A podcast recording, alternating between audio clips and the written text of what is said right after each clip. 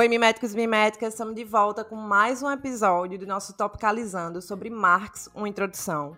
Hoje eu vou falar sobre o capítulo Ideias e Representações, que é um capítulo muito importante para você entender várias obras de Marx e de Engels. E nesse capítulo, Grespan introduz a análise que Marx faz sobre o vínculo entre a produção de ideias e a produção da vida social ele já começa o capítulo com uma citação fundamental da ideologia alemã, que é uma citação fundamental, mas também uma citação densa e já pode deixar você meio que sem entender nada logo no início. Então a gente vai destrinchar essa citação para entender o que é que ela realmente está dizendo.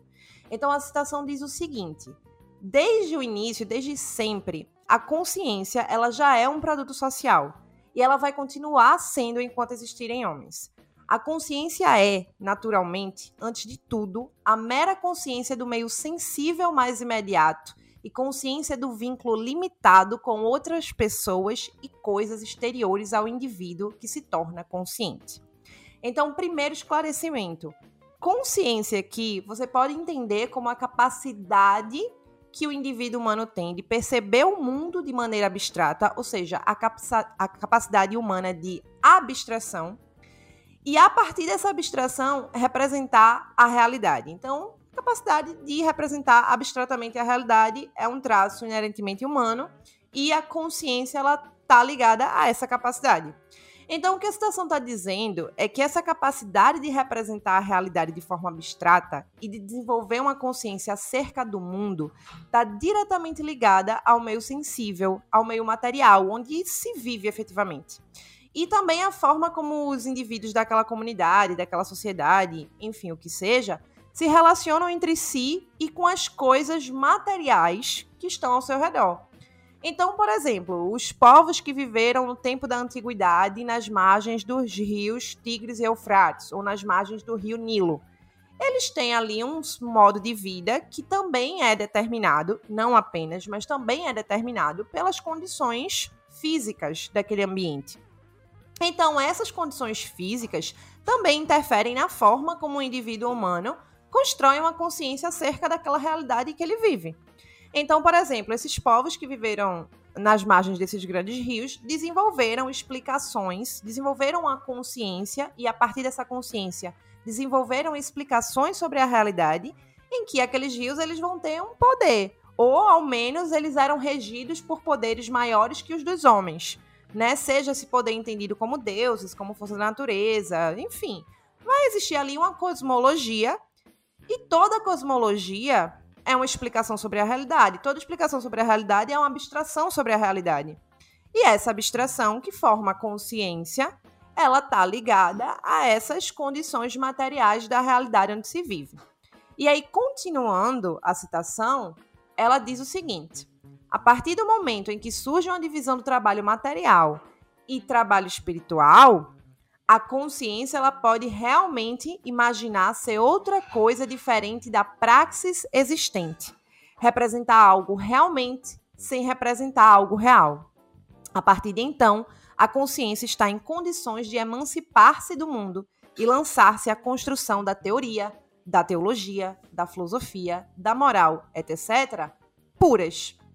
Então, basicamente, para entender essa segunda parte da citação, a gente tem que entender o seguinte: em um dado momento, as primeiras sociedades humanas, elas vão se complexificando, né? Elas vão se sedentarizando. Aquilo que a gente estuda lá no ensino médio, né, de que ah, os primeiros indivíduos humanos, eles viviam como caçadores, coletores, nômades.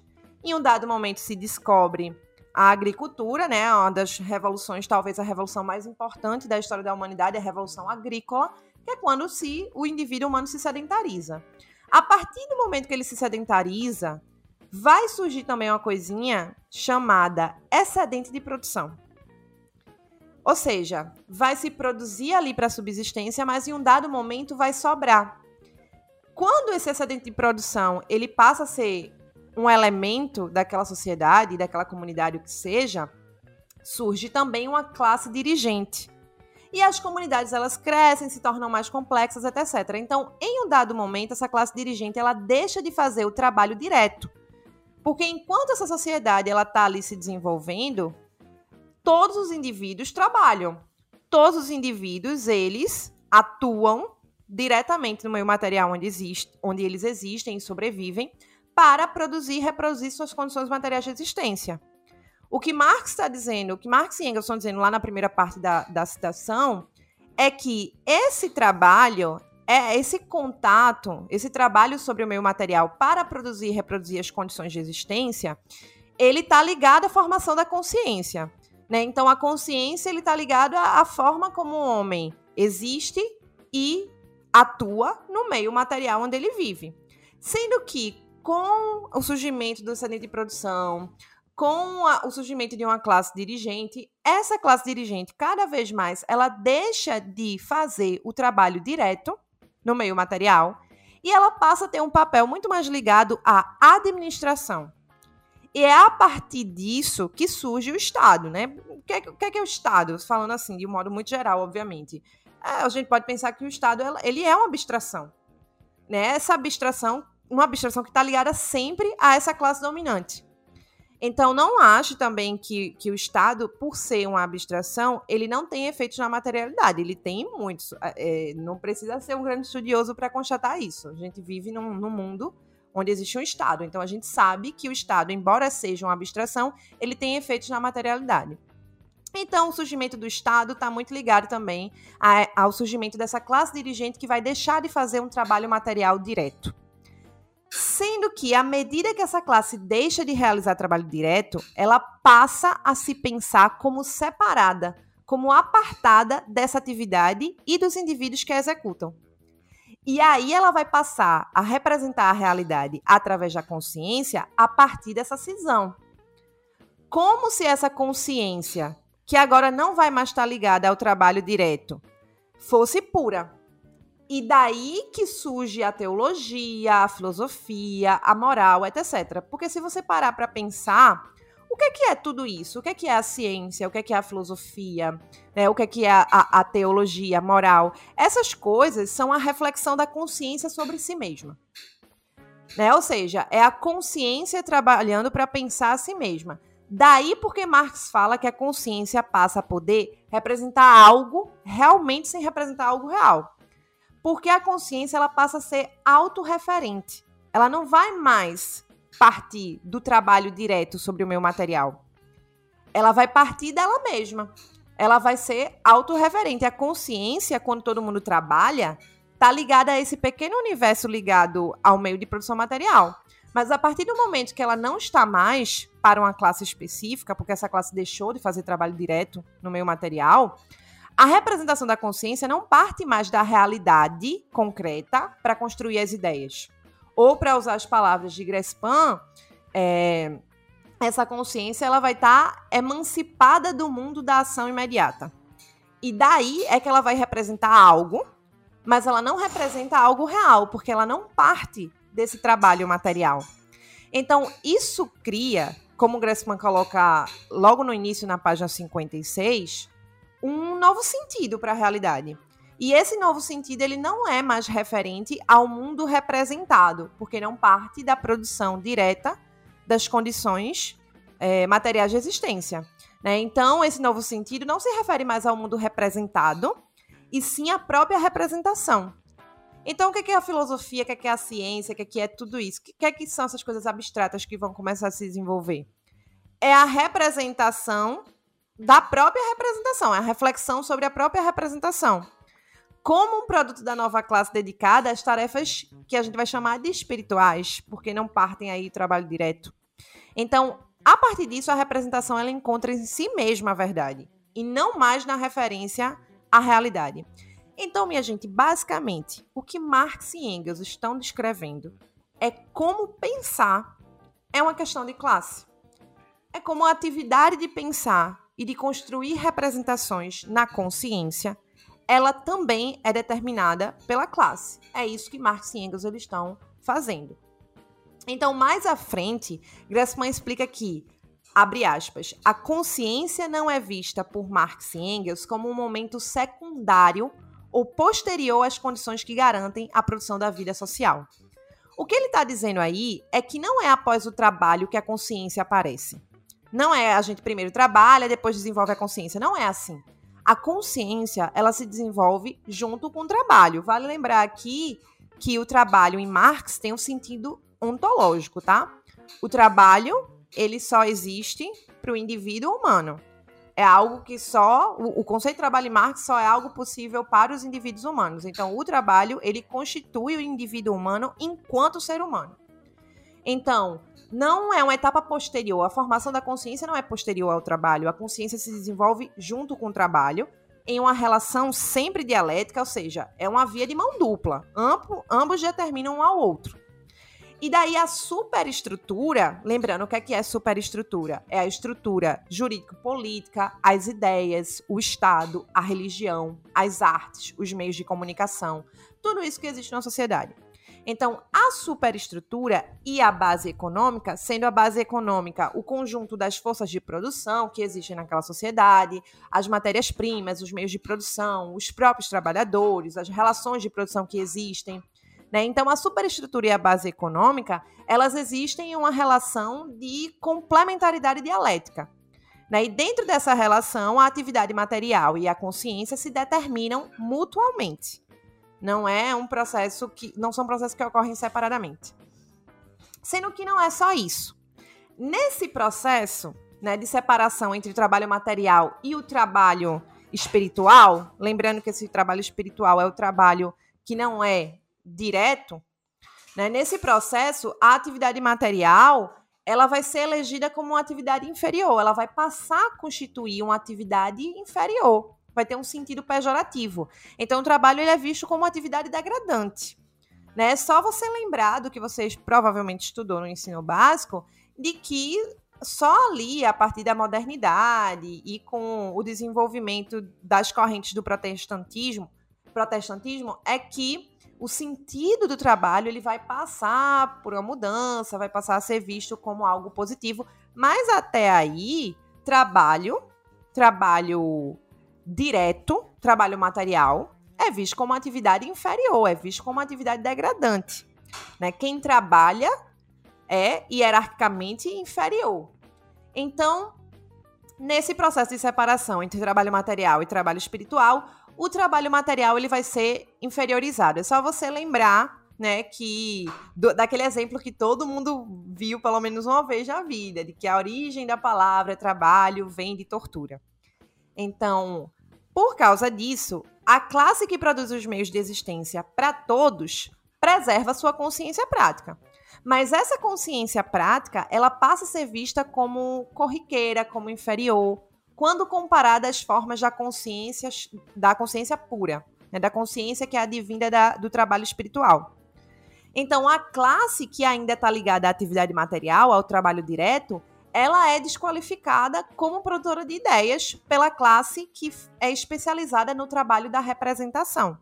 Essa classe especializada no trabalho da representação é exatamente essa classe de indivíduos que não pensam mais, não constituem sua consciência a partir do trabalho direto, porque eles não, não realizam mais trabalho direto. Sendo que isso é levado ao extremo pelo poder fetichista. Né? Porque o que, é que ocorre na vida prática? As abstrações, todas aquelas abstrações que possibilitam as trocas de mercadorias e que a gente veio estudando até então, ou seja, a abstração do valor, o dinheiro como equivalente geral, tudo isso que faz parte do processo de trocas no mercado sobre o capitalismo, não é percebido pelos trabalhadores que executam esse processo. Quando você trabalha, quando você compra, quando você vende mercadoria, você faz isso de forma reiterada, você faz isso de forma repetida e repete tanto que isso passa a ser automático. Você não está ali comprando uma mercadoria e pensando, não, eu estou trocando o equivalente geral, esse dinheiro que eu estou usando aqui, ele é uma representação. Você não está fazendo isso, você só compra, vende e trabalha. Né? E você faz isso de forma muito repetida, então isso vira automático. Você não está refletindo sobre esse processo quando você está ali, é, realizando os processos de circulação de mercadoria. Então, mas isso também foi falado no, no último episódio, né? Isso não é realmente um problema para o capital, porque não é preciso que os trabalhadores e que os indivíduos que estão ali dentro desse processo, não é preciso que eles percebam, que eles entendam, que eles conheçam o processo de abstração dos valores de uso para comparar o valor das mercadorias.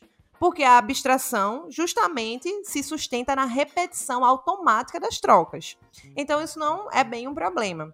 Sendo que quando isso acontece, quando esse processo de circulação de mercadorias e todas essas abstrações que não são percebidas por quem está atuando nesse processo, quando tudo isso está acontecendo, o rebaixamento da consciência prática ele é reforçado pelo poder fetichista. Por quê? Porque o rebaixamento da consciência prática, que existe por causa da separação entre trabalho material e trabalho espiritual, ele vai ser ainda mais exagerado pelo fetichismo. Porque a atividade de troca, ela é banalizada, ela vira uma coisa automática que você não reflete sobre ela. E isso é tão banalizado que chega ao ponto de parecer dispensar, de parecer não precisar da intervenção da consciência. Então, esse é um processo que ocorre no âmbito da circulação de mercadorias. No âmbito da produção, essa banalização é ainda maior. Na produção em escala industrial, o trabalhador cada vez mais ele se limita ao movimento repetido, imposto pela máquina. Né? E isso rebaixa sua consciência ao nível que ela exige apenas a atenção. Né? Então a consciência ela se limita a simples atenção, por causa da lógica do trabalho ditado pela máquina. Então, em contrapartida, o que é que o Gressman vai dizer? Que a ciência patrocinada pelo capital passa a ter o aspecto de um saber puro, porque a técnica dessa produção de consciência não é a técnica do artesão. Não é a técnica do trabalhador direto. E sim a de um cientista que é legitimado por uma teoria formulada em laboratório e papapá.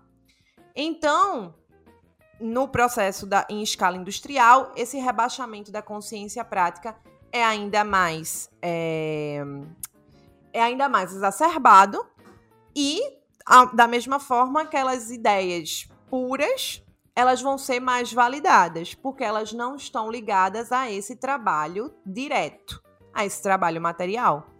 Então se trata aqui de um fenômeno mais complexo do que se poderia imaginar em um primeiro momento, porque aqui se destacam os mecanismos da representação prática. Lembrando que representação prática eu também já expliquei nos últimos episódios e indiquei um vídeo do Grespan, onde ele explica e fala muito bem sobre isso. Então aqui se destacam os mecanismos da representação prática, são esses mecanismos do capitalismo que vão esvaziar a consciência ligada à produção da vida, que aparece tanto nas formas mais simples da circulação de mercadorias, né, no uso do dinheiro, nas trocas, até nas formas mais complexas, como nas figuras complexas do capital financeiro, da renda monetária sobre a propriedade privada e por aí vai. Então, se a gente pegar a troca direta entre duas mercadorias, a mercadoria que atua como equivalente, ela representa, como a gente já viu, o valor da mercadoria por ela trocada. Por isso, o equivalente geral, o dinheiro, assume a função de representante do valor de todas as mercadorias e cria uma percepção distorcida nos indivíduos que participam da troca. O dinheiro parece ser o responsável por atribuir valor aos valores de uso produzidos por esses indivíduos. Parece que o dinheiro é o verdadeiro agente das trocas e não simples portador de uma característica presente em qualquer mercadoria que há, que há de ter valor. A representação desse valor converte o dinheiro de um simples intermediário em motor da troca, transforma o dinheiro de um simples portador de uma função a ele delegada em fonte do poder de relacionar coisas e pessoas. Isso é uma representação prática porque está enraizada na ação dos indivíduos. Ela está enraizada na, na ação dos indivíduos e ela se fixa na consciência deles como representação mental. Então, quando o dinheiro assume a forma de capital, o que eu também já expliquei no último episódio, o poder de representação prática e o poder fetichista são ainda maiores. E qual a consequência disso? O dinheiro ele tem o poder de pagar a força de trabalho e de comprar os meios de produção.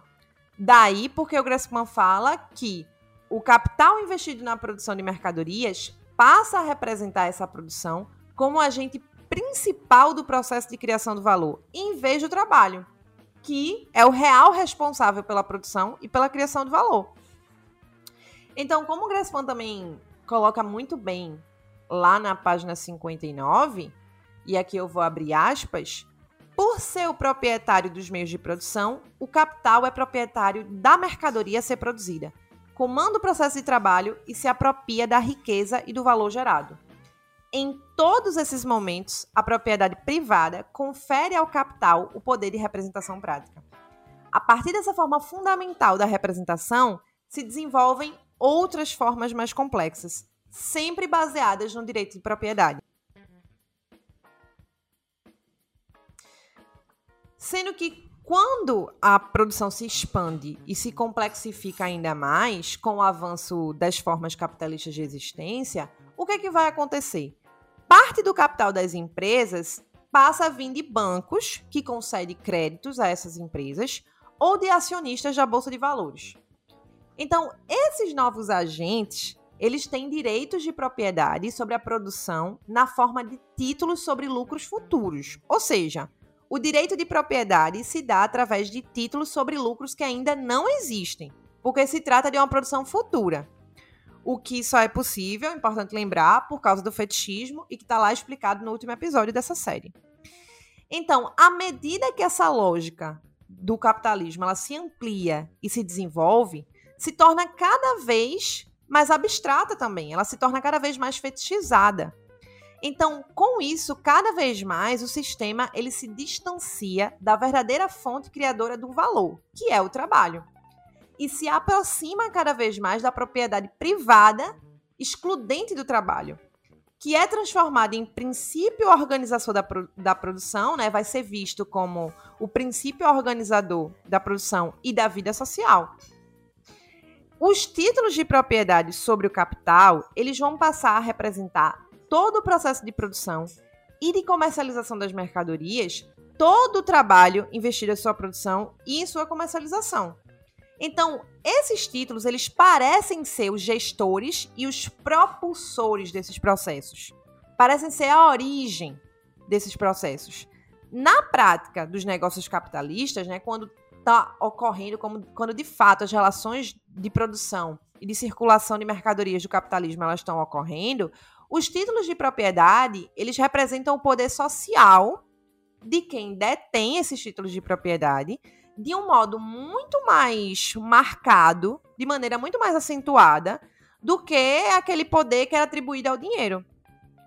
Ou seja, com a, com a financiarização do sistema, cada vez mais a propriedade ela é algo abstrato é algo distante do trabalho, é algo complexo, difícil de ser percebido, difícil de ser entendido.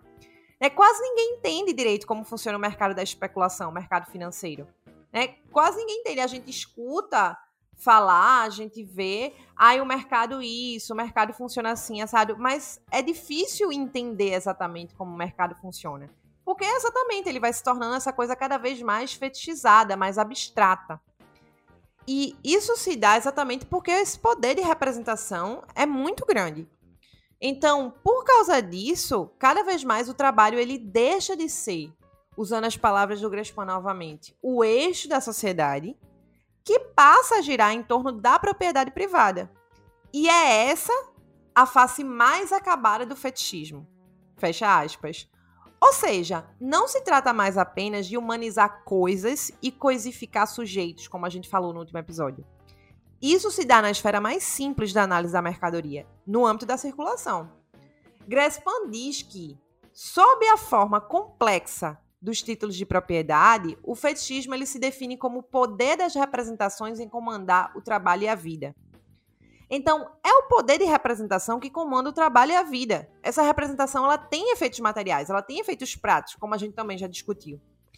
E não interfere no funcionamento do sistema o fato de as pessoas não perceberem tudo isso, porque o que as pessoas que estão ali executando esses processos precisam efetivamente saber para atuar no sistema é apenas que o sistema, apenas o que o sistema mostra para elas. E o que é que o sistema mostra para elas? Uma forma distorcida e unilateral dos processos sociais que estão sendo realizados, na verdade, pelo trabalho. Assim, as representações práticas que organizam a ação social, como o dinheiro e as formas de capital, representam também, na percepção dos indivíduos, aquilo que eles fazem. Então, o possuidor do dinheiro entende que tem poder social porque tem dinheiro. Na cabeça dele, o poder social que ele tem provém do dinheiro. Como se fosse o dinheiro em si a fonte desse poder. Assim como o possuidor de um título financeiro imagina ser um capitalista, porque ele acha que só aquele título financeiro ele tem em si esse poder de o tornar capitalista. Então, as representações práticas, elas criam representações mentais. E essas representações mentais são refinadas e sistematizadas por um grupo especial de pessoas, por uma classe específica de pessoas. Lá na ideologia alemã, Marx e Engels dizem que, abre aspas, a divisão do trabalho se expressa também na classe dominante como divisão entre trabalho espiritual e trabalho material, de maneira que, no interior dessa classe, uma parte aparece como os pensadores dessa classe, como seus ideólogos ativos, criadores de conceito, de conceitos, que fazem da atividade de formação da ilusão dessa classe sobre si mesma o seu meio principal de subsistência. O que ele está dizendo? Existem membros da classe dominante cujo meio de vida, cujo trabalho é pensar a própria classe. São os intelectuais da classe.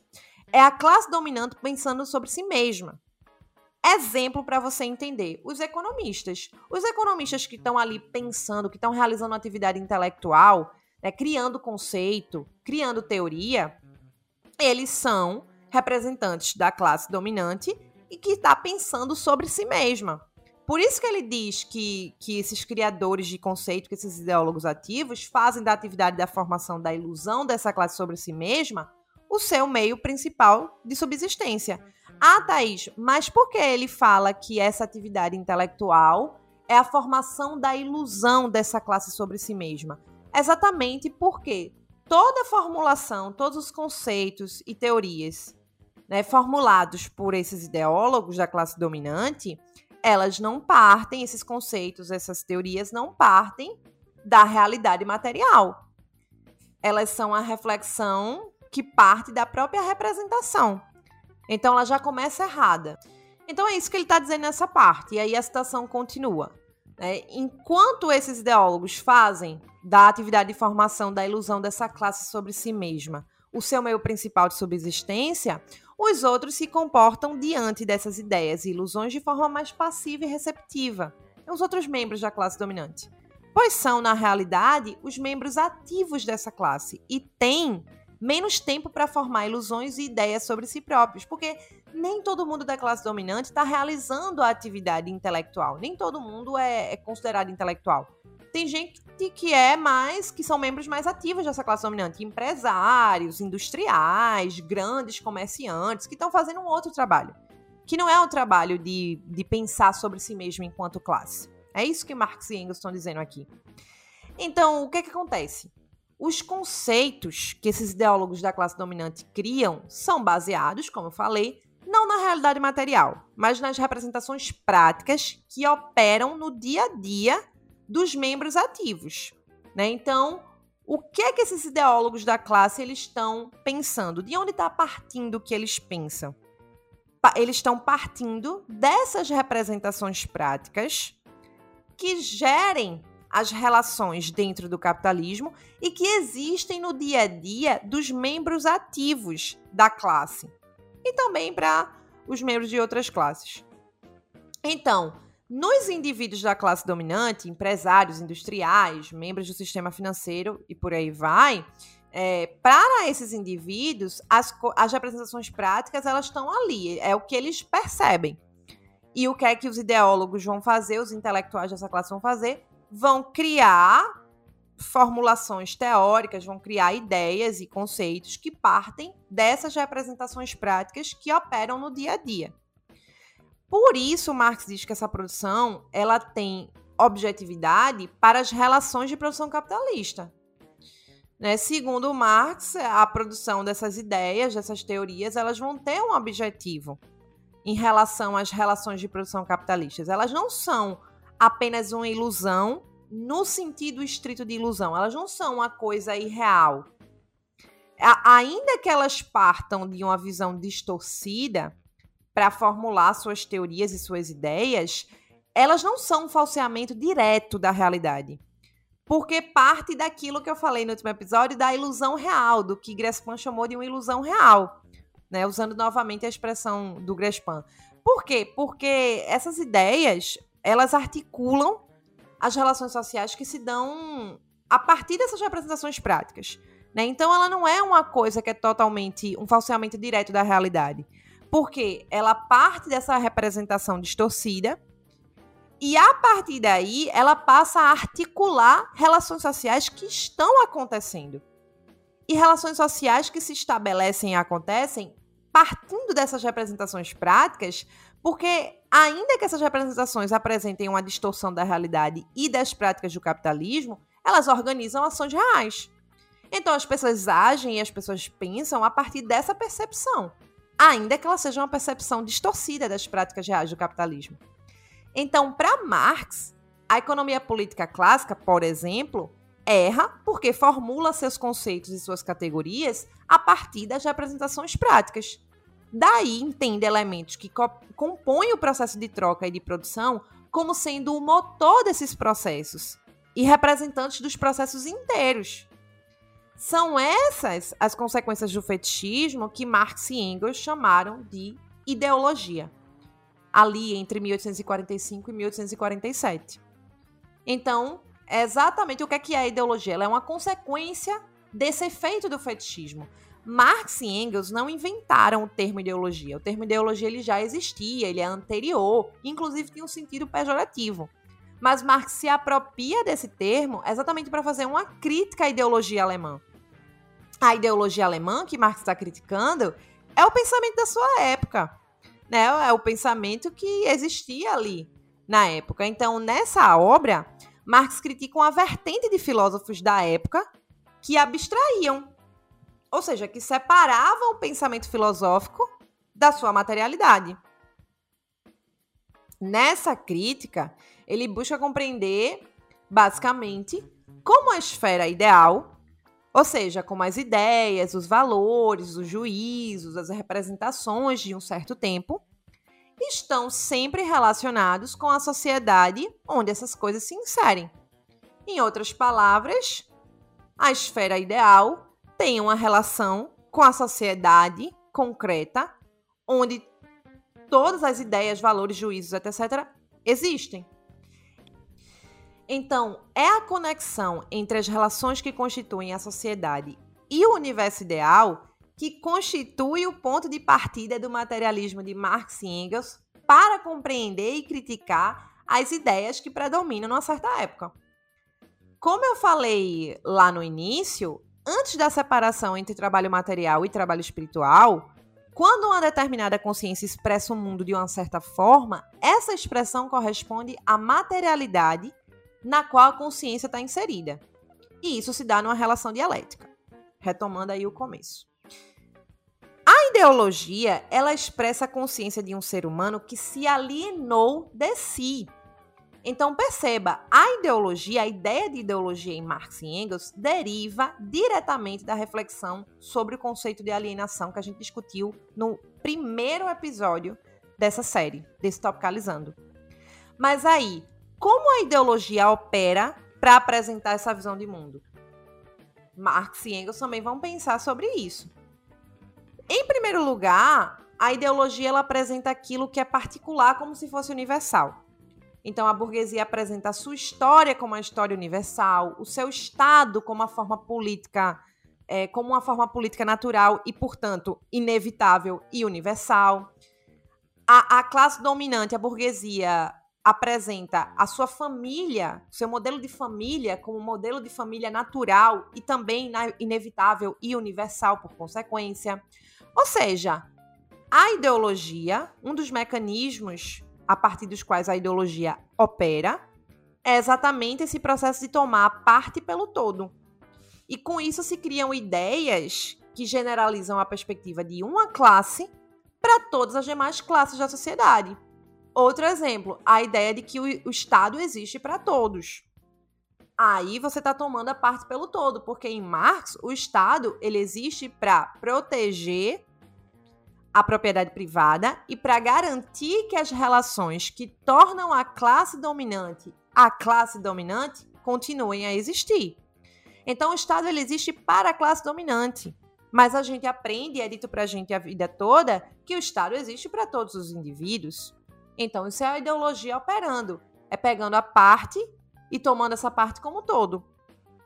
Em segundo lugar, a ideologia ela também opera a partir da inversão dos fenômenos sociais.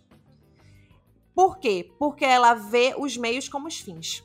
Como no caso em que o objetivo de lucrar é disfarçado ele é oculto pela alegação de que a finalidade do capitalismo é atender às necessidades sociais. Né? Então, há aí uma inversão. E a gente aprende que é assim. Quando a gente sabe, quando a gente vai estudar um pouquinho mais, que não é. Agora, uma observação importante. A ideologia, ela não cria a inversão, tá? Ela expressa uma inversão do real e a apresenta ideologicamente através dessa inversão é uma observação que parece ser um simples detalhe, mas não é. Em terceiro lugar, a ideologia ela vai, segundo as palavras de Grespan, corresponder à fantasia intelectual de que existe um movimento puro das ideias. E que esse movimento puro das ideias geraria umas às outras sem relação com as condições da vida material efetiva. Então a ideologia é uma forma de consciência que oculta, que impede que as determinações que existem sejam percebidas como elas realmente são. Por isso que a naturalização também pode ser entendida como um mecanismo ideológico. Grespan não coloca assim diretamente, mas isso acaba implícito, pensando os três mecanismos a partir dos quais a ideologia opera que eu acabei de citar. Porque toda ideologia naturaliza o que é histórico e cultural. O capital, ele vai ser apresentado ideologicamente como uma força da natureza, como algo próprio da natureza humana. Por quê? Porque tudo que é natural é também inevitável. Então, se eu apresento o capitalismo como uma força natural, ele passa a ser entendido como inevitável. E com isso, a ideologia justifica e legitima tudo que existe da forma como existe as coisas passam a ser entendidas, que é, as coisas elas passam a ser as coisas são assim porque não poderia ser de outra maneira. As relações sociais são assim porque tem que ser, inevitavelmente da forma como são. E é, isso vale para tudo dentro do capitalismo. É assim porque tem que ser. Porque é inevitável que seja da forma como é. E para que tudo isso? Para garantir e reproduzir as relações sociais que estão na base do domínio de uma classe sobre a outra.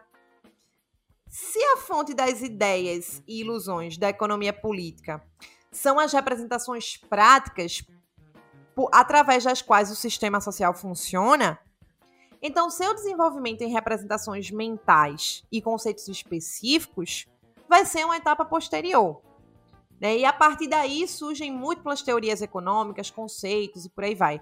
Sempre baseados na inversão fundamental, sempre baseados naquela inversão original que é operada pela própria realidade capitalista. São todas, portanto, segundo Marx, ideológicas.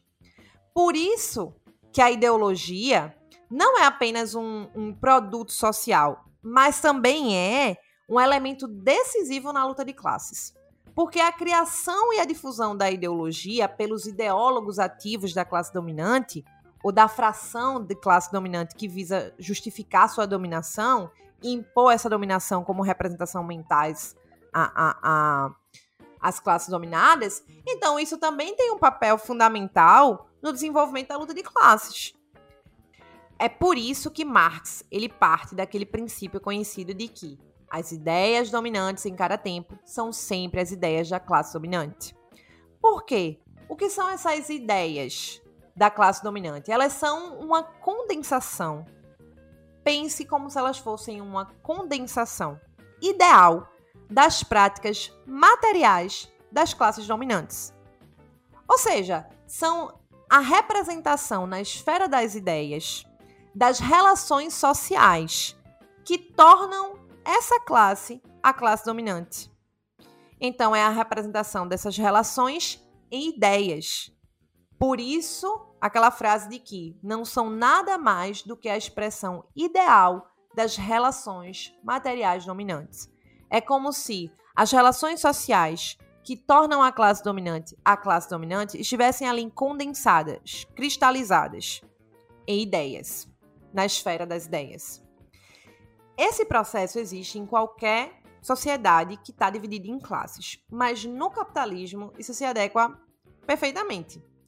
Porque, segundo as palavras de Grespan, as ideias são criadas e difundidas em escala industrial pelos aparelhos e métodos da ciência patrocinada pelo capital produzir ideias e significados do mesmo modo como se fabricam coisas é algo típico da sociedade articulada pelo fetichismo e elas desempenham um papel específico na manutenção ideológica do sistema e do domínio da classe social que dele se beneficia. Então, no capitalismo, isso aí encontra uma forma exacerbada e uma forma que se adequa perfeitamente. Um exemplo de como isso opera na prática o discurso de que os entregadores de aplicativos são parceiros e não empregados, trabalhadores das empresas multimilionárias. Esse discurso, que é falso, mas que tem muita força, na verdade expressa uma relação que é inerente ao capitalismo. No capitalismo, o meio de produção e o lucro são importantes.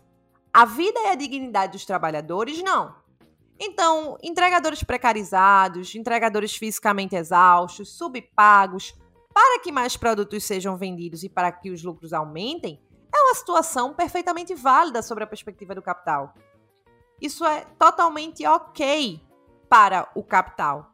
Então, essa ideia falsa de que não são trabalhadores, de que são parceiros, empresários de si mesmos e toda essa baboseira neoliberal que a gente não aguenta mais escutar, são ideias que são formadas e são veiculadas para justificarem as práticas do capital. Elas, então, essas ideias, então, são produtos dessas práticas.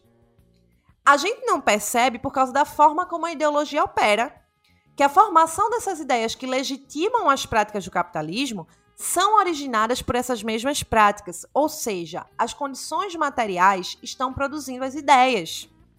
A ideologia, no entanto, ela impede que a gente perceba que a forma com a qual a gente pensa está condicionada pela forma com a qual a gente vive e produz nossa vida. Então, é essa ideia, de um modo geral, que o Grespan introduz nesse capítulo. É essa ideia que você precisa para compreender o que é ideologia em Marx. E é importante que você compreenda isso, porque esse é um conceito fundamental para você compreender toda a obra, toda a produção de Marx e Engels. Então, gente, eu espero que tenha ficado claro, espero que tenha ficado didático e que ajude vocês a estudarem melhor Marx e se aprofundarem ainda mais. Então, sempre importante lembrar, se você gostou, se esse material está te ajudando a estudar Marx, lembra de ir lá no nosso Apoia-se, dar uma contribuição. Se vai comprar o livro, Vai lá no nosso link, compra lá pelo nosso link da Boitempo. Isso é muito importante pra gente. Então, é isso. Críticas, sugestões, elogios, estamos sempre abertos. Mandem mensagem se vocês acharem que algo pode melhorar, que algo não ficou tão claro. Manda aí que o Mimes está sempre aberto para ouvir vocês também, beleza? Então, um abraço para vocês, beijo e até semana que vem.